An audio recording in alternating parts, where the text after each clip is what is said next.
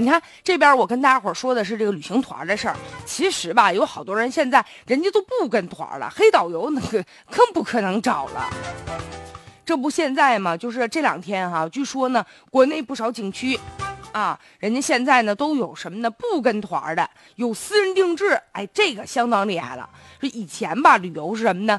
要不然就是有钱没时间，要不然呢就是有时间没钱。现在呢，好多退了休的啊，那些阿姨们、叔叔们，人家是又有钱又有时间呢。但是呢，一到旅游景点去，心烦，怎么着呢？光能看着人，都是脑瓜顶，看不着什么景点，觉得玩的不开心，就不喜欢跟团啊。吃喝行啊，都自己要是能管就最好了。但是自驾游呢，又比较麻烦。因为你跟团比如大清早上六点钟啊就得起来了，七点钟就得走了，你就感觉好像忙忙叨叨的，总领你进那购物店，觉得玩的也不开心。所以说，既能自己少操心，又能玩出新花样。现如今来了一个好办法，什么呢？就是专门啊为你私人定制的这种私人定制旅游。据说这都是从国外学过来的，但现如今呢，说好多旅行社这个业务啊疯涨啊，每年。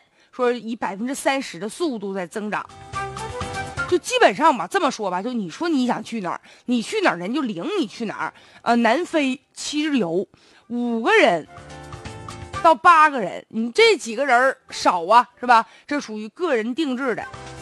还有到南极去旅游二十天，那看跟小动物啊有个亲密接触了，是吧？摸摸小企鹅了，这个一个团是十五个人。也是根据自己的这个爱好来定制。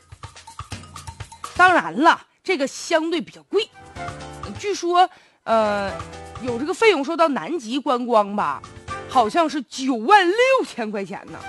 我昨天在家看的时候，我特意数了一下后面的零，不是九千六，九千六没人领你去呀，九万六千块钱啊。当然了，这也有一定的好处，是不是？就是能够提高大家的舒适度和体验感。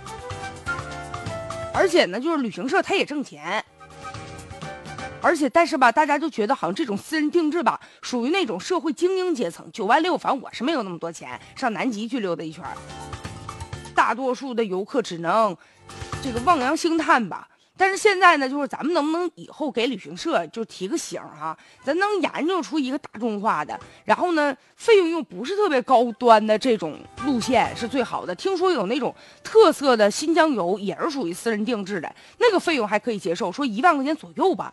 那这个呢，就和普通的那个团儿啊，价格差的不太高啊。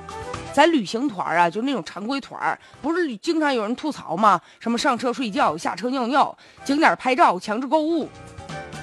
啊，如果说咱们常规团也能把这些弊端要去除的话，那将来肯定游客越来越多。有业内人士给分析了，说未来这个旅游市场呢三分天下，一部分就传统的旅行社，这大概呢这百分之三十就老年人居多；一种呢就是自由行，年轻人居多，占百分之二十吧。人家有的人自己开车出去玩去。第三种就是这种定制的旅游了，这个呢就是。中年人吧比较多，因为消费能力在这儿呢，能占百分之五十，所以今后谁要能抓住这消费者的心理，那肯定能赚更多的钱了。